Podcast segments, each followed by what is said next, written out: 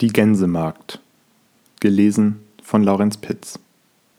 Es lebte einmal eine alte Königin, der war ihr Gemahl schon lange Jahre gestorben, und sie hatte eine schöne Tochter.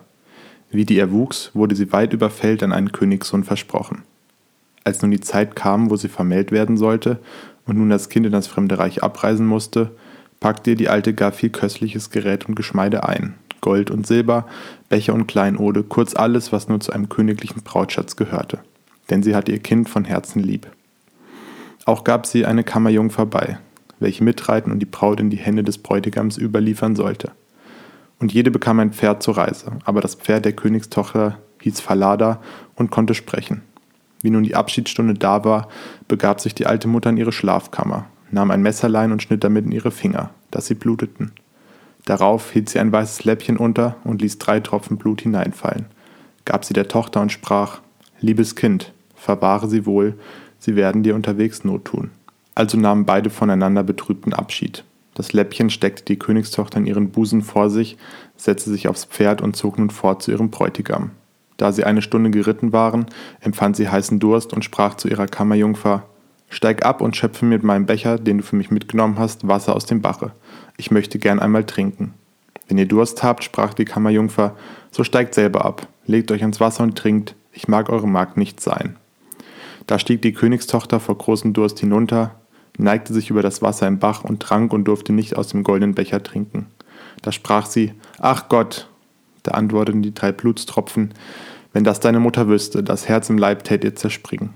Aber die Königsbraut war demütig, sagte nichts und stieg wieder zu Pferde. So ritten sie etliche Meilen weiter fort, aber der Tag war warm, die Sonne stach und sie durstete bald von neuem. Da sie nun an einen Wasserfluss kamen, rief sie noch einmal ihrer Kammerjungfer, Steig ab und gib mir aus meinem Goldbecher zu trinken, denn sie hatte alle bösen Worte längst vergessen. Die Kammerjungfer sprach aber noch hochmütiger, Wollt ihr trinken, so trinkt allein, ich mag nicht eure Magd sein. Da stieg die Königstochter hernieder von großem Durst, legte sich über das fließende Wasser, weinte und sprach, Ach Gott, und die Blutstropfen antworten wiederum, wenn das deine Mutter wüsste, das Herz im Leibe tät ihr zerspringen und wie sie so trank und sich recht überlehnte, fiel ihr das Läppchen, worin die drei Tropfen waren, aus dem Busen und floss mit dem Wasser fort, ohne dass es in ihrer großen Angst merkte. Die Kammerjungfer hatte aber zugesehen und freute sich, dass sie Gewalt über die Braut bekäme, denn damit, dass diese die Blutstropfen verloren hatte, war sie schwach und machtlos geworden.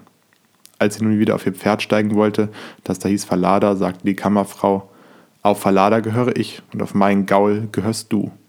Und das musste sie sich gefallen lassen. Dann befahl ihr die Kammerfrau mit harten Worten, die königlichen Kleider auszuziehen und ihre schlechten anzulegen, und endlich musste sich unter freiem Himmel verschwören, dass sie am königlichen Hof keinem Menschen etwas davon sprechen wollte. Und wenn sie diesen Eid nicht abgelegt hätte, wäre sie auf der Stelle umgebracht worden. Aber Falada sah das alles an und nahm es wohl in Acht. Die Kammerfrau stieg nun auf Falada und die wahre Braut auf das schlechte Ross, und so zogen sie weiter, bis sie endlich in dem königlichen Schloss eintrafen. Da war große Freude über ihre Ankunft, und der Königssohn sprang ihnen entgegen, hob die Kammerfrau vom Pferd und meinte, sie wäre seine Gemahlin. Sie war die Treppe hinaufgeführt, die wahre Königstochter aber musste unten stehen bleiben. Da schaute der alte König am Fenster und sah sie im Hof halten und sah, wie sie fein war, zart und gar schön, ging alsbald hin ins königliche Gemach und fragte die Braut nach der, die sie bei sich hätte und da unten im Hof stände und wer sie wäre. Die habe ich mir unterwegs mitgenommen zur Gesellschaft, Gebt der Magd was zu arbeiten, dass sie nicht müßig steht. Aber der alte König hatte keine Arbeit für sie und wusste nichts, als dass er sagte, da habe ich so einen kleinen Jungen, der hütet die Gänse, dem mag sie helfen. Der Junge hieß Körtchen, dem musste die wahre Braut helfen, Gänse hüten. Bald aber sprach die falsche Braut zu dem jungen König, Liebster Gemahl, ich bitte euch, tut mir einen Gefallen. Er antwortete, das will ich gerne tun. Nun, so lass den Schinder rufen und da dem Pferde, worauf ich hergeritten bin, den Hals abhauen, weil es mich unterwegs geärgert hat.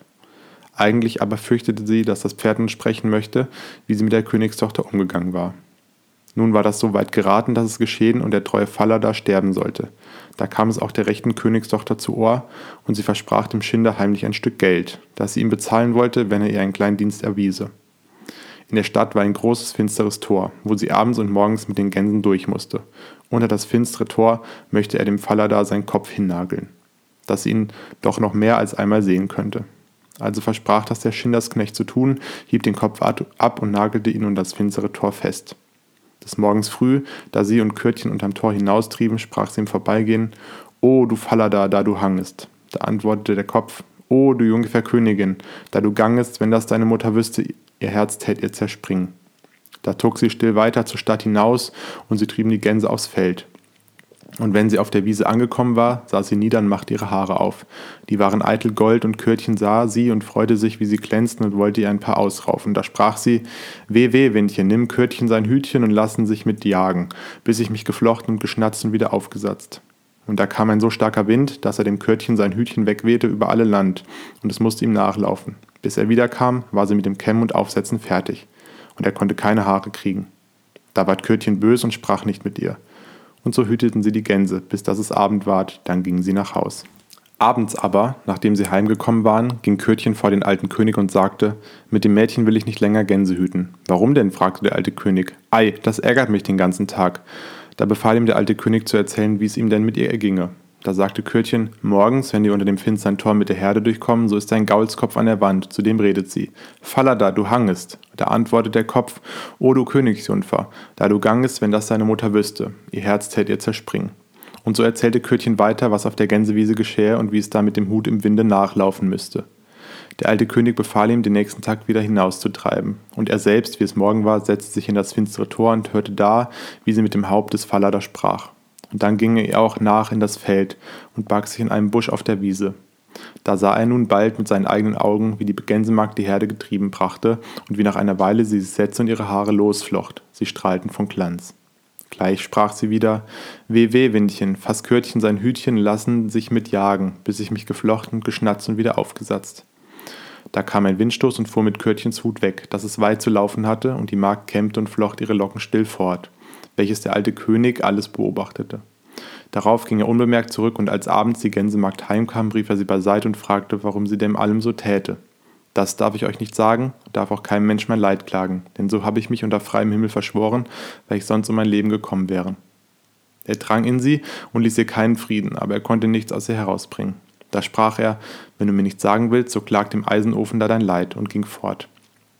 Da kroch sie in den Eisenofen, fing an zu jammern und zu weinen, schüttete ihr Herz aus und sprach, da sitz ich nun, von aller Welt verlassen, bin doch eine Königstochter, und eine falsche Kammerjungfer hat mich mit Gewalt dahin gebracht, dass ich meine königlichen Kleider habe ablegen müssen, und hat meinen Platz bei meinem Bräutigam eingenommen, und ich muss als Gänsemarkt gemeine Dienste tun. Wenn das meine Mutter wüsste, das Herz im Leib tät ihr zerspringen. Der alte König stand aber außen an der Ofenröhre, lauerte ihr zu und hörte, was sie sprach. Da kam er wieder herein und ließ sie aus dem Ofen gehen. Da wurden ihre königlichen Kleider angetan, und es schien ein Wunder, wie es so schön war. Der alte König rief seinen Sohn und offenbarte ihm, dass er die falsche Braut hätte. Die wäre bloß ein Kammermädchen, die wahre aber stände hier als gewesene Gänsemagd. Der junge König war herzensfroh, als er ihre Schönheit und Tugend erblickte, und ein großes Mahl wurde angestellt, zu dem alle Leute und guten Freunde gebeten wurden. Obenan saß der Bräutigam, die Königstochter zur einen Seite und die Kammerjungfer zur anderen. Aber die Kammerjungfer war verblendet und erkannte jene nicht mehr in dem glänzenden Schmuck. Als sie nun gegessen und getrunken hatten und guten Muts waren, gab der alte König der Kammerfrau ein Rätsel auf, was eine solche wert wäre, die den Herrn so und so betrogen hätte. Er erzählte damit den ganzen Verlauf und fragte, welchen Urteils ist diese würdig? Da sprach die falsche Braut, die ist nichts Besseres wert, als dass sie splitternackt ausgezogen und in ein Fass gesteckt wird, das inwendig mit spitzen Nägeln beschlagen ist, und zwei weiße Pferde müssen vorgespannt sein die sie Gasse auf Gasse ab und tot schleifen. Das bist du, sprach der alte König, und hast dein Eigenurteil gefunden, und danach soll dir widerfahren. Und als das Urteil vollzogen war, vermählte sich der junge König mit seiner rechten Gemahlin, und beide beherrschten ihr Reich in Frieden und Seligkeit.